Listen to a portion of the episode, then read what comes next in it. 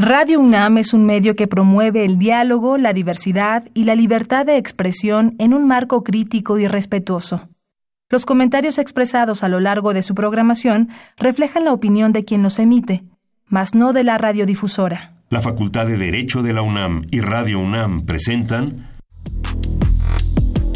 Toda sociedad requiere para su funcionamiento regirse por valores, principios, normas e instituciones. A diario escuchamos, leemos y opinamos sobre temas relacionados con la legalidad. Pero, ¿verdaderamente conocemos nuestros derechos y obligaciones? Tu participación es indispensable. Acompáñanos.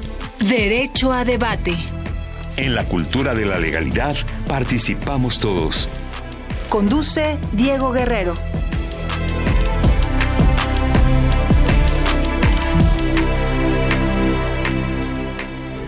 Hola, ¿qué tal? Muy buenas tardes. Mi nombre es Diego Guerrero. Bienvenidos a Derecho a Debate. El día de hoy nos acompaña en la conducción Sandra López González, quien es estudiante de la Facultad de Derecho. Sandra, un placer tenerte el día de hoy aquí en Derecho a Debate. Gracias, Diego. Buenas tardes. Eh, agradezco la, la, valiosa invitación al programa y a su vez el espacio para hablar de un tema muy importante que es la discapacidad. ¿Qué sabes sobre este tema, Sandra? Bien, el concepto de discapacidad ha sufrido grandes cambios a lo largo de la historia. Eh, con esto me refiero a que ha abandonado la perspectiva paternalista. ¿A qué me refiero? Pues a que antes se miraba a la persona con discapacidad como una persona dependiente y necesitada. eh, y, y, ahora ha cambiado hacia un nuevo enfoque que contempla a la persona con discapacidad como un individuo con habilidades y potencialidades. En la actualidad, la discapacidad consiste en las limitaciones en la actividad y restricciones en la participación. Interesante. Bueno, pues ya nos empezaste ampliar un poco el concepto del tema que vamos a abordar el día de hoy. Vamos a escuchar las voces universitarias y regresamos a los micrófonos de Radio UNAM. No se vayan. Las voces universitarias.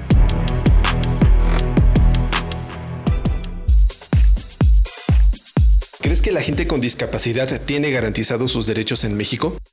Eh, no, no creo que los tenga garantizados así como tienen menos garantizados sus derechos que todos los demás, precisamente porque tienen discapacidad y muchas veces los hacen menos. Pues en cuanto a la accesibilidad a lugares, no, porque supongamos que uh, un discapacitado es, no sé, no tiene los medios para moverse eh, en transporte personal, en coche. O sea, si vas al metro, no todos tienen elevadores, ¿no? El metrobús sí cuenta con, con rampas y incluso el policía ayuda y le avisa al chofer que va a subir a alguien con discapacidad. Pero, o sea, en la accesibilidad a lugares, alguien que no tiene un coche personal no vaya, no sé, no tiene, ¿cómo decirlo?, el mismo derecho en ese sentido. Eh, creo que tengan asegurados sus derechos, principalmente porque aunque las instituciones a veces promueven eh, las facilidades, las personas no estamos capacitadas muchas veces para tratar con personas con discapacidad. No es algo que nos que nos orienten todo el tiempo. Entonces, muchas veces eh, a los servidores públicos incluso se les olvidan los protocolos, ¿no? Entonces, creo que principalmente por eso, no porque no existan las facilidades o la forma, las formas, ¿no? Yo opino que no porque bueno, he visto casos que deberían de estar defendiendo sus derechos los diputados o algún caso con algún abogado, pero no. Y aparte es muy común en, en, en, los centros comerciales, en, en las paradas, entonces yo opino que Síguenos en Instagram, Facebook y Twitter como Derecho a Debate.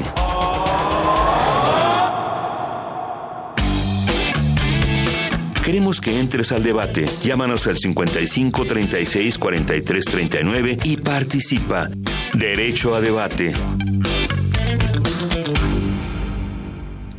Estas fueron las voces universitarias. Sandra, ¿quiénes son nuestros invitados? Claro, tenemos a Sandra González Rull, licenciada en Ciencias de la Comunicación y fundadora en Camina Junto a mí, AC.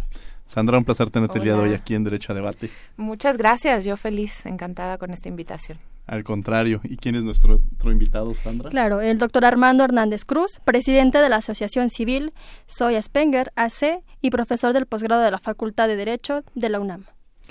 Armando, un placer tenerte el día de hoy aquí en Derecho a Debate. Gracias, un gusto nuevamente. Bien, el tema justamente es discapacidad. Ya Sandra nos introduce en el propio concepto, pero ¿cómo lo podemos entender, Armando, en sentido general, la palabra de discapacidad? Yo creo que cuando hablamos de discapacidad, las personas inmediatamente se imaginan a alguien en silla de ruedas. Sin embargo, es importante hablar de que existen distintos tipos de discapacidad, distintas condiciones que pueden ser no visibles a simple vista, que pueden ser desde cierto tipo de enfermedades como la diabetes o las, los problemas de visibilidad también constituyen condiciones de discapacidad, de algunas otras como el autismo en sus distintos niveles, que no todos son perceptibles a, la simple vista de las personas. Entonces existen distintas condiciones discapacitantes, la propia depresión y una serie de cuestiones que eh, poco a poco van generando la necesidad de estudiar, de conocer específicamente cuáles son los tipos de medidas que se deben establecer desde el punto de vista de la política pública y social para atender estas condiciones y darle eh, un marco normativo que permita, entre otras cosas, por ejemplo, la aplicación de ajustes razonables a los que se refiere la Convención de las Personas con Discapacidad, porque cuando hablamos de ajustes razonables también se piensa primero que nada en rampas y en accesibilidad, pero hay muchas otras cosas que constituyen necesidades específicas de un grupo o sector social de personas eh, que tienen distintos tipos de condiciones de carácter físico, sensorial, intelectual, mental, cognitivo o psicosocial. Eh, que pueden generar una desventaja en las relaciones, en la interacción social con otros grupos. ¿Estas desventajas creen que sería de forma individual por la forma, las condiciones en las que se encuentran o estas desventajas se generan en torno precisamente al, a, la, forma en la que la sociedad no estamos, no ellos adaptándose, sino nosotros cómo adaptarnos justamente a estos cambios, ¿no, Sandra? Yo creo que es una desventaja de muchas personas. Si, si esto, eh, eh, eh, abonando un poquito a la, a la definición que dieron, si estas adecuaciones las, las hace la sociedad para que la persona que tiene unas limitaciones, sean de tipo psicosocial, sean de tipo em, tal vez de movilidad, si eh, esta persona logra, eh, la sociedad logra adaptar para que las limitaciones sean menos, para que la, eh, la persona pueda funcionar como los demás, como el resto de las personas y acceda a los derechos de los cuales hablaban en, en el público, eh, porque los derechos son para todos, están en la ley, pero que se pueda acceder a ellos, eh, no, en la práctica no siempre es tan sencillo. Si entonces esto, eh, esto em, se adapta, se adecua de forma que la discapacidad entonces sea más bien em, más bien se disminuya es que no, no es como que la quitemos, pero si yo, por ejemplo, pongo una rampa, entonces la persona tiene acceso a lo que antes no tenía acceso. Si la persona eh, deja de ser discriminada, entonces puede también eh, ser parte de. Y entonces, respondiendo a lo que me, me dice, si es una desventaja, una ventaja individual, una desventaja individual, eh, deja de ser una desventaja para mí, para la familia, para, por ejemplo, si yo tengo un miembro en mi familia con una discapacidad, es una desventaja no solo para él, el que no pueda estudiar, el que después no pueda trabajar, se convierte en una desventaja de mi familia y de todo el grupo que lo rodea. Interesante. Sandra, quien nos acompaña el día de hoy aquí en la conducción. Claro, eh, me gustaría preguntarte, Sandra, ¿cuáles consideras que son los ingredientes claves para un sistema de educación inclusivo? Mira, eh, tendríamos que empezar por em, reeducarnos y por cambiar la mentalidad de todos. Por información, creo que sería lo primero, porque para llegar a hablar de, inclusión em, eh, tendríamos que empezar por cambiar nuestra visión de la discapacidad. Eh, tal vez las personas que no hayan tenido de cerca o vivido de cerca la discapacidad pueden pensar, como, como nos comentaba eh, el doctor, que es eh, tiene que ver con la movilidad de una persona. Pero ¿qué pasa cuando hay un rechazo social porque un niño no se comporta o no se queda quieto como como mis hijos lo hacen? ¿Qué sucede cuando pienso que es contagioso algo porque simplemente es distinto físicamente que a mí? Creo que tenemos que empezar a cambiar eso. Y se tienen que dar condiciones de preparación, de estudio. Eh, los maestros tienen que estar capacitados para conocer las diferentes formas de, discapacidad. Em, creo que hay muchísimas áreas, pero principalmente empezar por la información y por cambiar la forma como vemos la discapacidad, todos y todas. Sí, Armando, mencionabas algo justamente en tu primera intervención referente a que lo visibilizamos o lo entendemos en el tema de movilidad. Pero estas, estas diferentes discapacidades me llevan a, a una pregunta. Tú presides una asociación civil que se llama Soy Asperger. ¿Qué es el Asperger y, y qué significa hablar de esta, de esta situación? El Asperger es una forma de autismo, dentro, se encuentra dentro de los trastornos del espectro autista. De hecho, está cayendo en desuso el término eh, porque las eh, novedades en eh, la materia hablan de una cosa general que se llama espectro autista.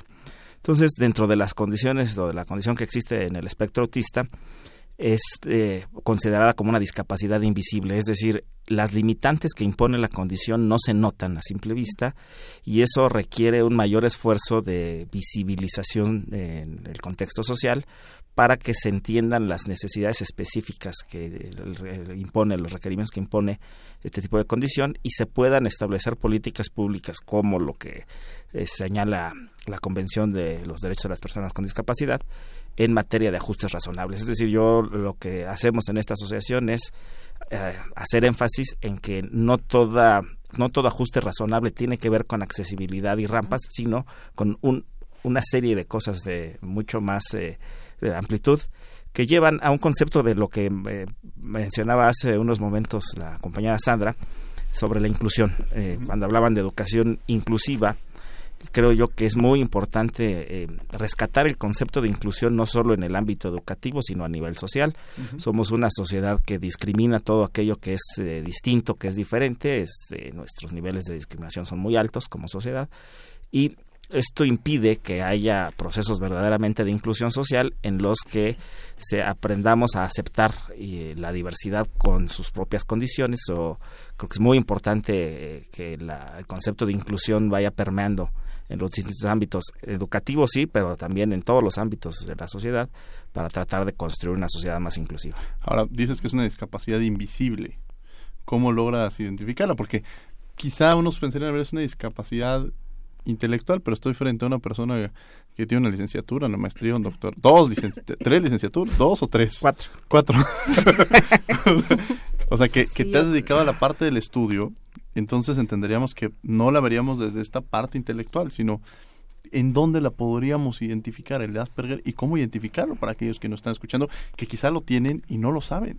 El espectro autista está eh, dentro de las limitantes que impone una condición psicosocial, de tal manera que eh, hay distintos niveles y eh, va del extremo, digamos, al del síndrome de Kanner, que es lo conocido como el autismo clásico o tradicional, aquellas personas que tienen mayores dificultades, casi imposibilidad de comunicación y no verbalizan y una serie de cuestiones, hasta el otro extremo, digamos, eh, del síndrome de Asperger, que, eh, digamos, se es más o menos funcional en el contexto social. En, eh, del espectro autista podemos pasar de los dos extremos. sin embargo, tienen condiciones y características similares todas las personas que estamos dentro del espectro autista.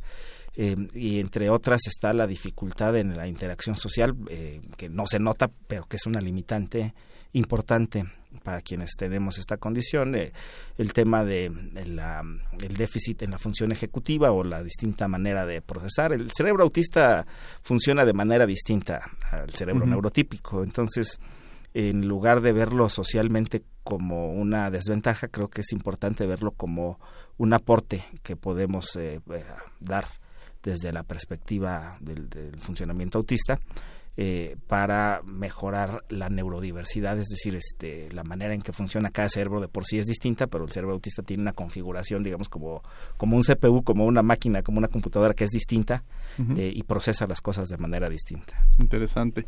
Sandra, a ver, tú hablabas que justamente el tema de accesibilidad no solamente se relaciona con, con la persona que, que, tiene esta discapacidad, sino quienes están en su entorno.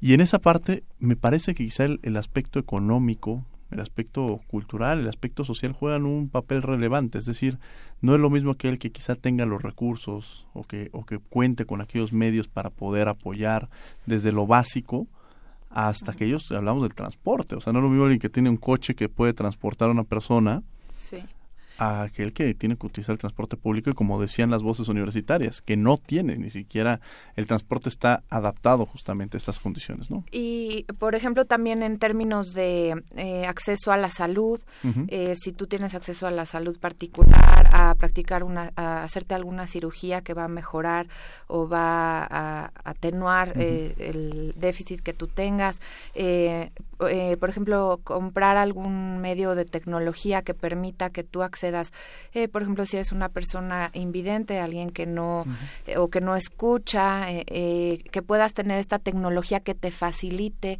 el que accedas a la computadora, a la televisión, al cine. Todo esto pues sí se, se mide muchas veces en términos económicos y por supuesto que eh, puede eh, incidir. Algo tan básico como acceder a un derecho de que es el derecho a la recreación o a la educación. Si yo eh, tengo la escuela supongamos que es una, una escuela en donde ya tenemos esta eh, forma de inclusión, donde ya se estudió, donde hay profesionales y todo garantizándoles eh, la participación a todos los alumnos, pero este pequeñito, esta pequeñita vive en un edificio de tres pisos, en un... Em, condominio que no pasa el transporte público y con una mamá que tiene un problema de columna. Entonces le dicen, sí, señora, su hija puede venir, su hijo puede venir a esta escuela para garantizarle su derecho a la educación. Claro. Pero ¿cómo va a llegar si no hay quien la transporte, quien la lleve, quien la cuide? Lo mismo sucede, mi hijo puede tener derecho a la recreación, pero si él, él va a un parque y no hay forma de bajarlo, de eh, eh, tener una rampa, los juegos, los columpios no son adaptados, eh, todas estas cosas que se pueden adaptar para garantizar un derecho, pues sí se tienen o se miden algunas veces en términos económicos. Interesante, Sandra. Claro, eh, doctor Armando, eh, retomando el tema de infraestructura, ¿qué cambios considera usted que son necesarios para poder incorporar a, a, los discapacitados? Eh, yo creo que no debemos ver eh, los ajustes razonables solo en, función de infraestructura. me parece que es lo que estaba yo diciendo. Eh, tenemos que verlo desde una perspectiva mucho más amplia, que ya lo comentaba la maestra Sandra, en el sentido de inclusión.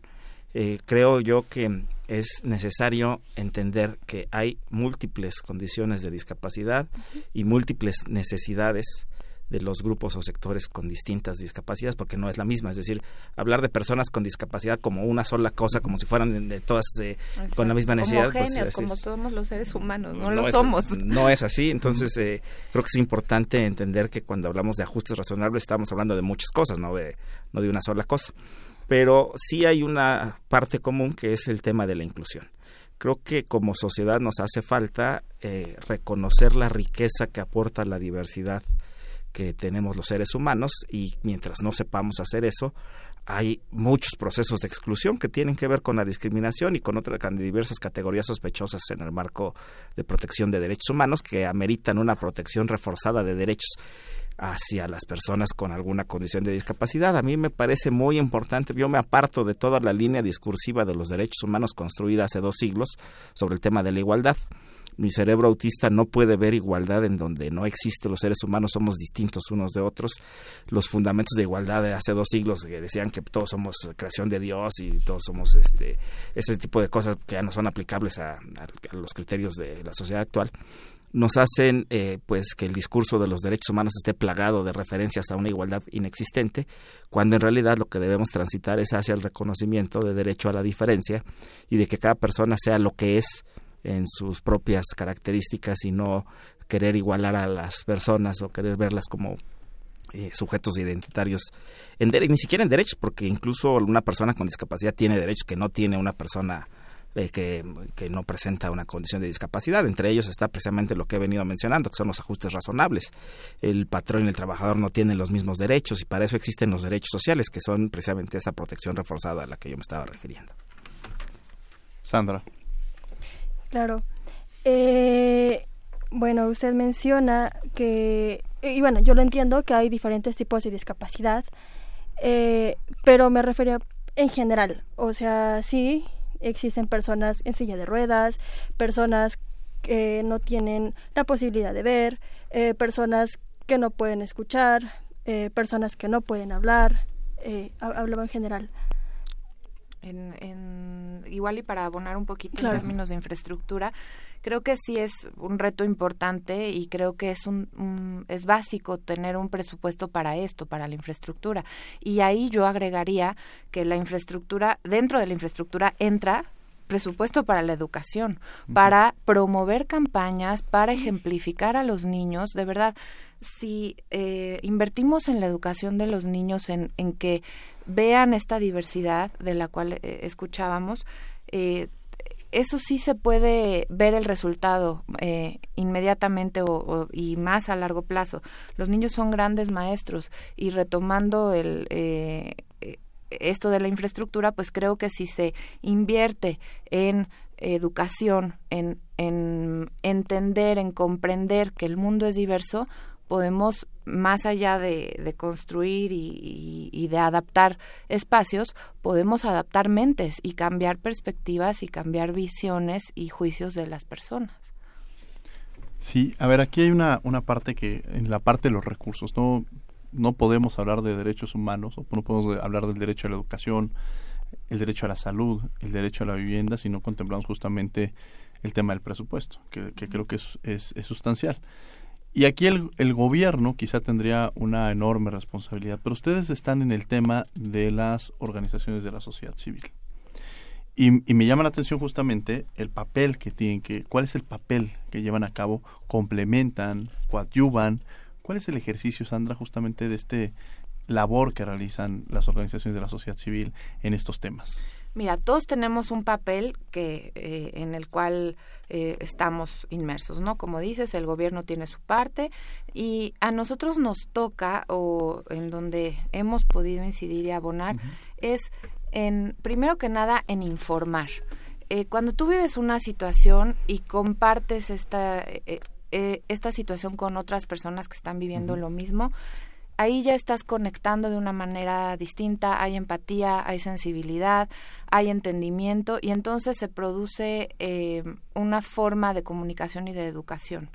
Entonces, eh, el principal papel sería ese, eh, en nuestro caso, porque entiendo que habrá asociaciones o agrupaciones que van más a, a la ayuda concreta, específica, material. Nosotros queremos mucho sensibilizar eh, informar, sobre todo, por ejemplo, en el caso de, nuestros niños que eh, viven con epilepsia y son epilepsias de difícil control y esto deriva en una discapacidad eh, tanto motriz como intelectual y se puede hablar de discapacidad múltiple. Entonces, son condiciones de salud ya muy complejas y que necesitan económicamente muchos recursos. Entonces, si ponemos un pequeño o pequeño gran grano de arena en informar, ya estamos ayudando. Ahora, idealmente quisiéramos tener mucho presupuesto para entonces poder hacer campañas más grandes, para llegar con un tratamiento médico, a, eh, porque pues sabemos que en la medicina hay el, el, básico, a lo mejor puedes acceder a uno que es más nuevo, entonces por lo tanto es más costoso, el otro ya no te lo proporciona el seguro social. También, si tuviéramos recursos, podríamos acceder. Por eso de pronto pues también pedimos o hacemos campañas de recaudación para tener acceso a esto. Y la otra es... Eh, ayudar a los niños y a sus familias a que tengan una mejor calidad de vida. Una vez que ya están informados del diagnóstico, de las posibilidades de tratamiento que tienen, eh, informamos y sensibilizamos a los de su entorno. Si tú le compras a esa familia una silla de ruedas, tal vez también puedes cambiar la calidad de vida del niño, del paciente, pero también de la mamá, del papá y de quien lo, lo vive. Armando, la misma pregunta sobre las organizaciones de la sociedad civil y una adicional el tema de exigibilidad. O sea, hablamos de que cuentan con estos derechos, hablamos de, pero realmente se cuentan con esos derechos o se quedan en el papel y cómo logramos exigir justamente el cumplimiento de que se cuenten con los mismos igualdad, que tú dices de que no existe esta igualdad, pero cómo generar estos mecanismos que busquen un piso parejo eh, en términos jurídicos, ¿no? Bueno, yo no sé si necesitan un piso parejo, al revés, yo creo que hay necesidades específicas que atender en cada grupo o sector con cierta condición de vulnerabilidad. En los casos de personas con discapacidad son necesidades distintas. A lo mejor no sería tan conveniente buscar un piso parejo, pero sí el tema de la exigibilidad. Es decir, cuando se establece la posibilidad en la Convención ya mencionada sobre derechos de las personas con discapacidad y se vuelve una norma eh, de derecho interno obligatoria para las autoridades de nuestro país, entonces cada grupo, cada sector tiene que hacer el planteamiento sobre el diseño de políticas públicas y ahí es donde viene el papel de las organizaciones eh, sociales. Eh, creo que una de las cosas que aporta el trabajo de las organizaciones, además de lo que ya decía la maestra Sandra, es el hecho de que pueden incidir en el diseño de política pública institucional a partir de que primero el, primer contacto de necesidades reales y específicas de los sectores con algún tipo de discapacidad viene pues de las personas que tienen la condición eh, en particular y las familias y todo el núcleo que los rodea, que saben exactamente qué es lo que se necesita. Entonces, no hay mejor manera de diseñar una política pública por parte de las instituciones del Estado que tomar en cuenta y atender las necesidades concretas que se presentan para resolver y hacer frente a cada a cada grupo de necesidades, de tal manera que es una labor, me parece muy importante, muy útil, que de manera gratuita, de manera este, voluntaria, el trabajo que eh, eh, ofrecen los miembros de organizaciones sociales, dadas las necesidades, dadas las condiciones, dada la vinculación que se tiene con este tipo de eventos, en lo personal, en lo individual, en lo familiar, hace que de, a partir de ahí se tenga la, autoridad, las instituciones, elementos para tomar decisiones adecuadas, porque no siempre, desgraciadamente no siempre se sigue la, eh, los planteamientos o la guía de, las organizaciones, pero sí es muy importante cuando hay un acompañamiento de instituciones del Estado y organizaciones sociales, los resultados que se obtienen son siempre eh, mucho mejores. Sandra, a ver, tú te has familiarizado, te has sensibilizado, creaste precisamente esta, esta, eh, esta asociación civil camina juntos. ¿Cómo es que creas esta, esta asociación? Las razones y justamente porque yo conozco un poco la historia, muchos seguramente o muchas que nos están escuchando han atravesado por esto y de pronto voltean y dicen, ¿qué hago? ¿Con quién acudo? ¿Qué es lo que debo hacer? ¿Existe? O sea, ¿qué es lo que puede pasar? Sobre todo estas personas que nos están escuchando y que a través de tu historia se puedan sentir identificados o identificadas. Justamente se llama Camina junto a mí eh, pensando en que cuando estás viviendo una determinada situación, eh, muchas veces te sientes solo y sientes que estás eh, perdido, no sabes a quién consultar, con quién a quién preguntar. Entonces, independientemente de que se dio por una, una caminata, un evento deportivo que hizo mi hermano, en, eh, cruzó el desierto de China y tenía quería hacer un, hacerlo por una causa entonces eh, sumamos ideas y yo justo estaba en un momento en el que quería darle un sentido distinto también a mi vida porque también escuchaba eh, todas las funciones y lo importante que son la sociedad, la sociedad de la sociedad civil las organizaciones y tienen otra otra base que es eh, para quienes estamos dentro de ellas también nos dan un sentido de vida eh, y muchas personas que se suman y que de pronto quieren ayudar encuentran en esto un sentido y una razón de ser y creo que eso es básico en la salud emocional de los pueblos y de los países. Eh, contando un poquito y brevemente mi historia, porque podría extenderme mucho, Sebastián es el segundo de mis hijos, tengo una niña mayor y una menor a él. Eh, él nació eh, por un proceso de cesárea eh, bien, o sea, nos fuimos a casa y a los dos meses comenzó a convulsionar. Después de muchos estudios se diagnosticó porque sus convulsiones no paraban, tuvo que estar en terapia eh, intensiva, coma inducido, muy grave no paraba de convulsionar hasta que el diagnóstico fue que tenía una malformación cortical, es decir, una malformación en su cerebrito, y pues teníamos que aprender a vivir con eso. Una vez que despierta del coma, mi bebé de ocho meses tenía que empezar a aprender de todo, hasta succionar. La primera vez que la pediatra me dijo van a tener que empezar a pensar en discapacidad y en informarse sobre temas de discapacidad, yo dije, esta señora, ¿qué le pasa? ¿De qué habla? Yo no entiendo nada y fue como un blanco y negro de repente y ahí empiezas de cero a buscar, a preguntar, a reunir información y te empiezas a encontrar con ciertas personas que han vivido situaciones similares. Y después de un tiempo, de, de un duelo y etcétera, y toda la historia más profunda se las cuento en otro momento, en otro día, llega un momento en el que se presentan las circunstancias para formalizar lo que hoy es Camina junto a mí, porque definitivamente mi esposo y yo habíamos visto que a través de platicarlo con otros, de eh, aprender de los otros, veíamos que nuestro hijo podía mejorar, teníamos más información. Entonces yo dije, bueno, es que esto es lo que hace falta, porque además en epilepsia hay poca información en México. Bueno, ya empieza a haber mucho más de lo que me tocó hace 10 años. Sebas ya tiene 10 años. Y además estábamos perdidos, no sabíamos si se iba a curar, si esto era de una cirugía, si esto... No entendíamos nada. Entonces, partiendo de esta experiencia, decidimos que no podíamos quedarnos con toda la información, la teníamos que compartir. Y empiezan a suceder cosas, eh, empieza a querer eh, intervenir más gente, a sumar ayuda, y conforme vamos conociendo a otras familias surge más la necesidad de quererlas ayudar. Entonces ya llevamos seis años trabajando, eh, de pronto tenemos muchas posibilidades, muchos recursos y muchos eventos. De repente tenemos que limitar nuestro presupuesto porque no podemos hacer grandes eh, cosas económicas, pero siempre estamos trabajando desde lo emocional, apoyando a las familias, apoyando a las mamás, a los papás y creo que esa es la mejor forma también de apoyar a sus hijos. Yo siempre he creído que una mamá que está informada, que está emocionalmente estable, va a ser de muchísima ayuda y muchísima, muchísimo bienestar para su hijo con una discapacidad tan severa como los que están en nuestra fundación. Claro.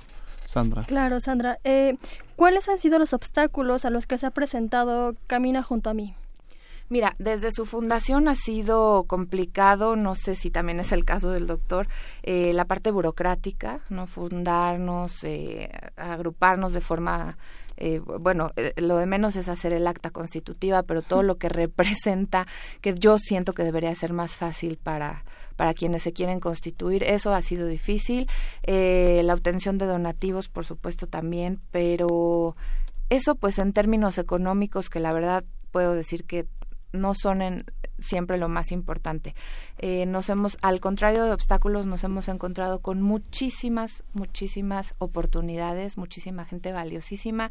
Hemos crecido como no nos hubiéramos podido imaginar y nos hemos encontrado con muchísimas gratas sorpresas en el camino.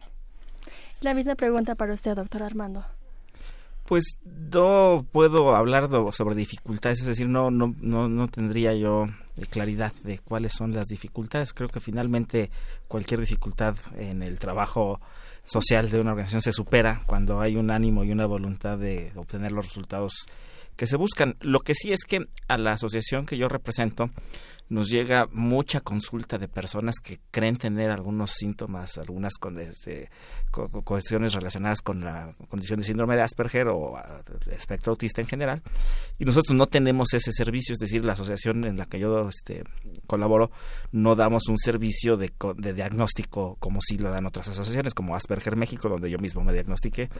Eh, nosotros lo que trabajamos es el impulso de política pública. Entonces, eh, hemos tenido muy buen resultado, eh, superando cualquier posible dificultad. La verdad es que el contacto, el vínculo que hemos generado con otras asociaciones ha sido fundamental para el éxito de nuestra labor y para potencializar los resultados que se puedan lograr obtener y a final de cuentas el trabajo de nuestra asociación nos ha permitido que muchas personas eh, diagnosticadas en foros, en eventos, eh, diagnosticadas dentro del espectro autista, se acerquen a, consultar, a preguntar. Sobre todo, algo que nos han pedido es eh, que mi situación personal sea utilizada de cierta forma como referente para demostrar que aún con todas las limitaciones que la condición establece, es posible tener un mm, más o menos funcional este desempeño familiar, personal, eh, profesional, de tal forma que esto ha sido pues uno de nuestras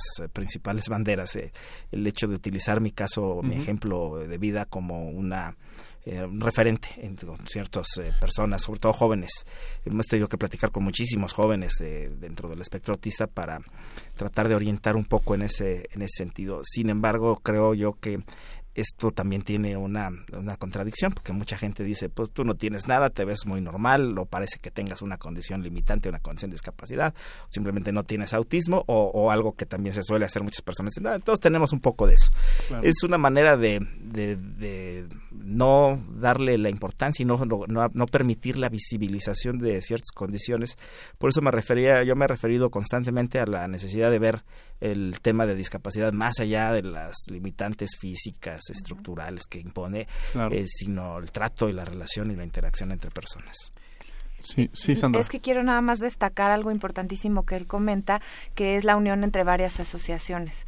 Creo que eso es un punto clave, porque hay unas asociaciones eh, o, agrupaciones de la sociedad civil, fundaciones que están en contacto directo con las personas, eh, que son más de ayuda asistencial, hay otras que están más abonando en la parte de las leyes. Entonces creo que es bien importante que entre todas sumemos y nos apoyemos, ¿no? No, no, el trabajo que una hace es súper importante y, abona a lo que la otra hace. Eso es también como algo que quería destacar, porque es bien importante que todas sumemos.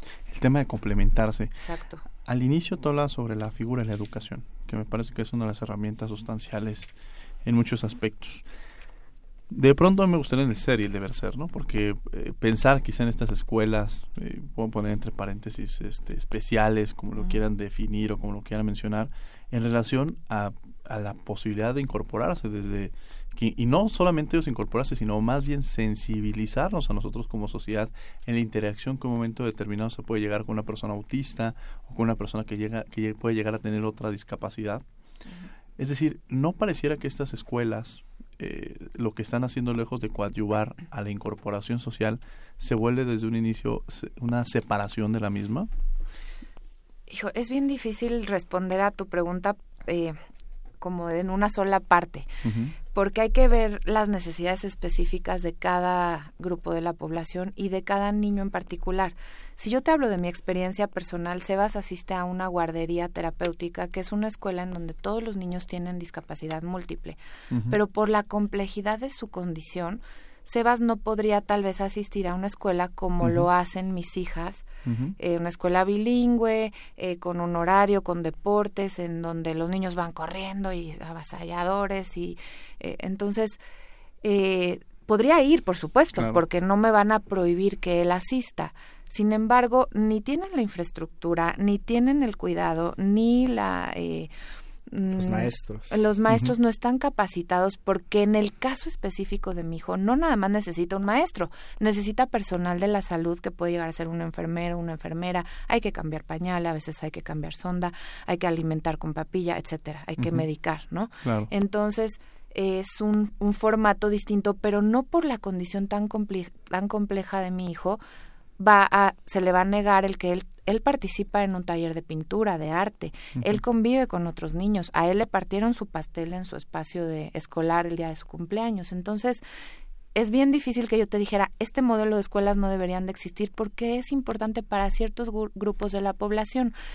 El ideal sería que todos los otros grupos eh, o todas las otras escuelas empiecen y vayan capacitando a su personal, a los niños los sensibilicen, para que el día que un niño se pueda integrar, todos abonen a la eh, estancia adecuada de esa persona, de ese niño o de esa niña pero siento que por lo menos en nuestro país estamos lejísimos de que algo así suceda. Armando, hoy traías justamente... yo, yo quiero agregar algo sobre esto. Este Es un tema de discusión entre los sectores con distintos tipos de discapacidad, es un tema de discusión. Sin embargo, la discusión fue resuelta en cierto sentido por la reforma constitucional del año pasado y la nueva Ley General de Educación que excluyen el modelo de educación especial y eh, establecen como principio constitucional la educación inclusiva, con sus ventajas y sus desventajas. Yo no estoy tan seguro. llevarlo a la práctica es donde yo entro Yo, no estoy tan seguro que sea lo ser y deber ser, ¿no? Sí, pero, pero ya está en la Constitución la educación inclusiva. ¿Qué quiere decir que personas como Sebastián o este como cualquier otro con cualquier condición tendrán que ir al mismo espacio educativo eh, que va los demás? Un poco la idea que subyace ahí es que todos nos acostumbremos a vivir con diversidad.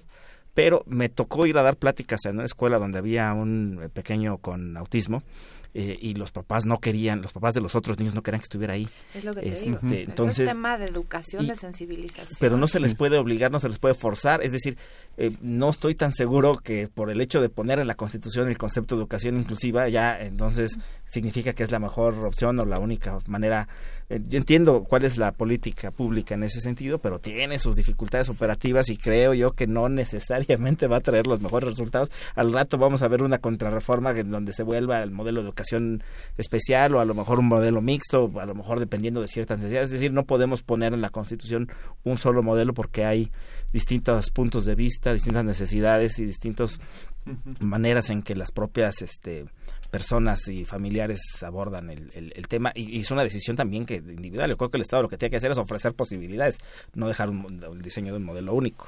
Claro, justamente eh, ahorita que lo mencionas, el, estás Eliado yo en mi columna, que además de nuestra casa editorial de Contrarréplica, ponía la, o sea, ponía la, era sobre discapacidad y entre paréntesis, limitante individual o el entorno o del entorno social.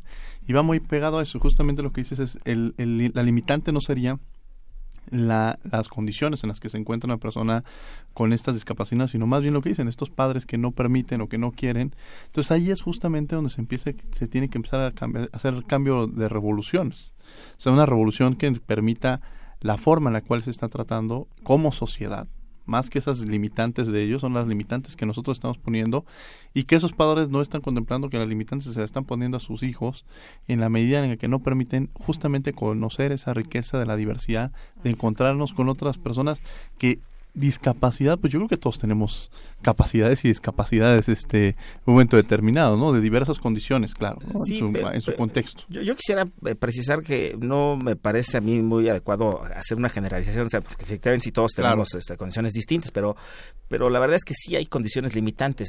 Cuando planteas tú en tu columna, y ahorita que lo mencionas, si la, este, el limitante es social o es individual, pues son las dos, pero cuando traes cargando eh, la limitante, la condición de discapacidad, de las rastras como si fuera una pesada carga este, arrastrando, entonces no lo ves de igual manera, ¿no? Cuando quizás no tengas alguna condición tan... este eh, complicada eh, en el trato social, en las relaciones, en el desempeño personal, entonces eh, parece que es menos eh, relevante, menos eh, pues ves una persona en silla de ruedas y a lo mejor no te pones en, en, su papel y no logras entender todo el grado de dificultad desde que se levanta hasta que se acuesta de todas las cosas que tiene que hacer que una persona sin esta la silla de ruedas pienso bueno si Sebastián fuera una escuela tradicional o así como lo impone o lo, lo propone la Constitución eh, pues no llegaríamos nunca a tiempo, porque me, no me da la vida para con su el tiempo que toma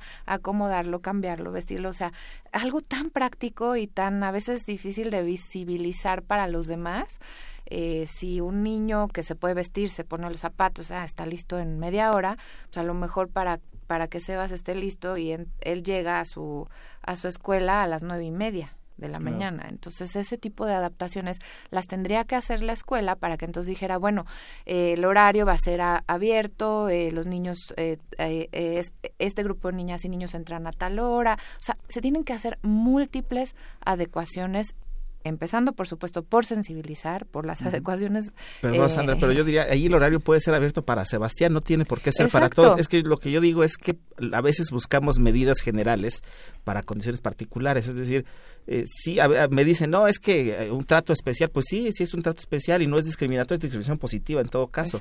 Hay quienes necesitan un trato especial, son acciones afirmativas, entonces eh, yo no veo ningún problema en que hubiera, un, por ejemplo, un horario especial para Sebastián, no, para el, no para el resto de los compañeros. O, o, tal vez él puede llegar, si llega en, en coche, que yo lo pudiera llevar, porque eh, además pues hay algunas escuelas que permiten o no permiten que llegues a pie en coche, o sea, son, como dices, acciones afirmativas, pero imagínate lo que implica para la gran cantidad de niños que hay, la gran cantidad de escuelas, ir haciendo esas adaptaciones y esos cambios. Ojalá, estamos empezando y ojalá se llegue a, un resultado, pero va a tomar tiempo. Sí, porque es el tema de las familias, lo, lo que mencionan, a ver, desde el hecho que sales de tu casa, cómo, cómo te moviliza. El otro día, eh, cuando yo llegué a la Comisión Nacional de los Derechos Humanos, irónico, ¿eh? Pero en el cajero que estaba en la comisión no había una rampa un día me percato porque el director general del área de personas con discapacidad me dice, es que yo para sacar dinero del cajero le tengo que pedir a mi chofer darle mi tarjeta saque el dinero y pues me, y me, y me dé el dinero. O sea, cuando, y cuando era justamente en la comisión, este, en la institución, después empezaron a poner rampas y cosas así, pero justamente muchas veces nos cuesta trabajo visibilizarlo y creo que ese es, ese es el gran reto que tenemos como sociedad, porque podemos decir el gobierno no está haciendo, o sea, ¿qué estamos haciendo nosotros como sociedad? Y creo que ese es uno de los principales retos que tendríamos, Sandra.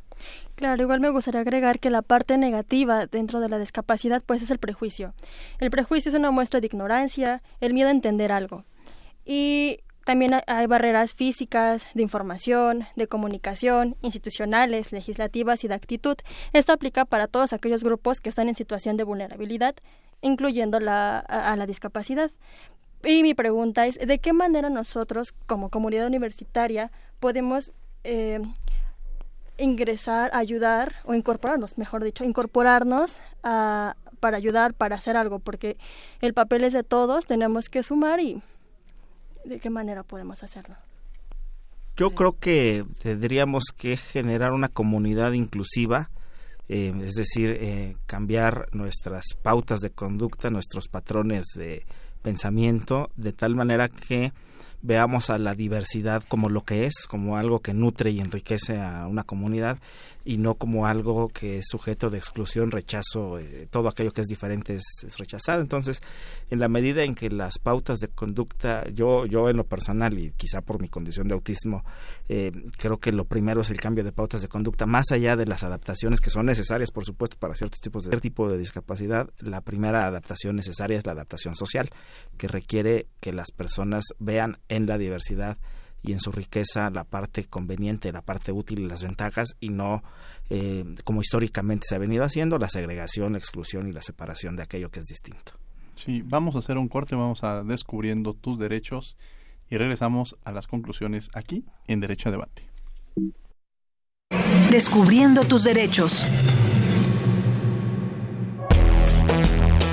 Derecho al consentimiento informado es el derecho del paciente de dar o no su consentimiento en la realización de tratamientos o procedimientos médicos. Para que el paciente pueda ser intervenido, es necesario que se le den a conocer las características del procedimiento, así como los riesgos que esto implica. Entonces, el paciente asume los riesgos y consecuencias asociados a la intervención, pero no excluye la responsabilidad médica cuando exista negligencia de los médicos o instituciones de salud. Escuchas Derecho a Debate. La última y nos vamos.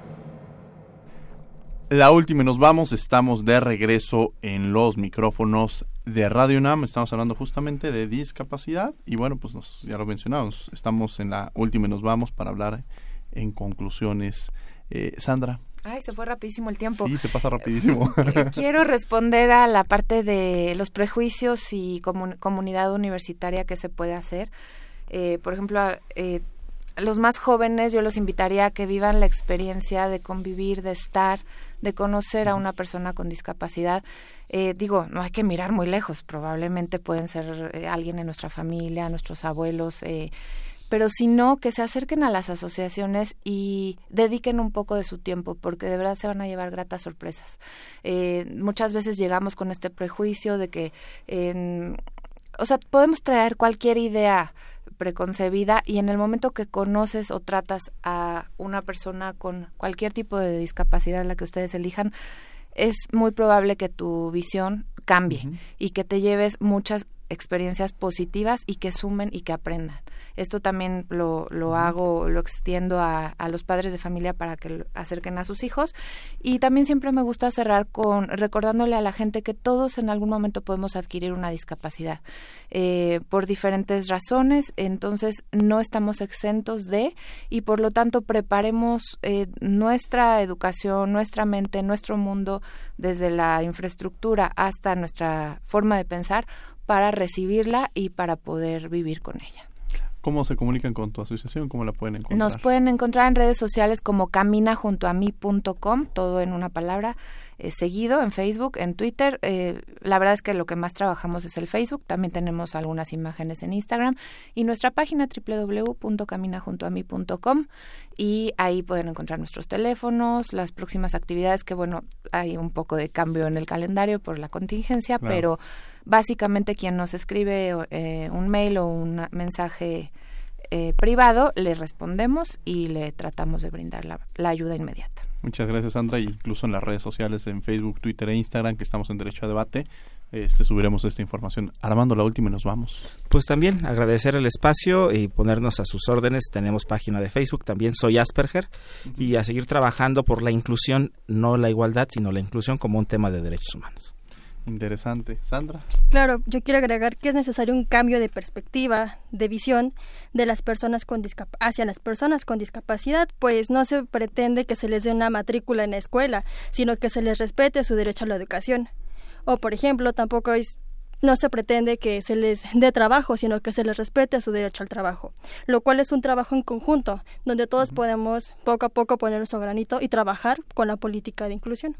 Todos podemos poner nuestro granito de arena, justamente no me gustaría, ¿cuál sería el granito de arena que quienes nos escuchan pueden empezar a hacer, Sandra y Armando? Ese granito que te digo, buscar cuál es la asociación a la cual ustedes se quieren, se quieren acercar a ayudar. Hay muchísimas formas de ayudar. No tiene que traducirse en dinero. Dediquen su tiempo y también lean mucho al respecto. Y Armando también. dos cosas. Yo creo que hay que tener la mente abierta para entender los cambios y los nuevos paradigmas de la sociedad. Y los estudiosos de temas en derechos humanos como tu servidor, yo creo que tenemos que construir una teoría general que explique a la sociedad desde el punto de vista científico eh, la gran riqueza y la utilidad que tiene eh, las acciones afirmativas y los ajustes razonables. ¿En la universidad crees que hemos estado empujando, hemos estado... Es, una universidad que tenga espacios de accesibilidad, que genere una política? ¿O qué tendríamos ni que siquiera ciencia, ni siquiera estudios científicos, investigación, no hay suficiente en la universidad. O sea, todo lo de accesibilidad está bien, hace falta, o, hay avances, pues, este, lo más, lo que más avanzado en ajustes razonables es la accesibilidad, pero falta mucha investigación y la universidad es el espacio donde esto se debería de estar haciendo. Creo que una tarea que tendríamos pendiente. Sandra, muchas gracias por haber estado con nosotros. gracias por invitarme. Armando, muchas gracias. Un gusto. Sandra, muchísimas gracias. Gracias. Eh, los invitamos a que bueno nos vean a través de Derecho a Debate TV. El próximo martes 25 por Canal 22 hablaremos sobre migración en la columna desde luego de réplica todos los martes, que también los invitamos a que nos lean los lunes con Armando, que también es, está ahí en réplica Y les vamos a tener una sorpresa próximamente, vamos a estar en TV UNAM con un nuevo programa que se llama Miradas en Movimiento, que ya les estaremos dando esta información. Agradecemos a la Facultad de Derecho y a Radio UNAM, en la operación técnica Agustín Mulía, en la asistencia Elías Hurtado, redacción y voz de las notas Ana Salazar, coordinación y difusión Yanis Hernández, en la producción Paco Ángeles. No olviden que nos escuchamos de ley todos los martes. Esto fue Derecho a Debate. Por hoy concluye la discusión, pero no se pierdan el próximo tema en Derecho a Debate. En la cultura de la legalidad participamos todos.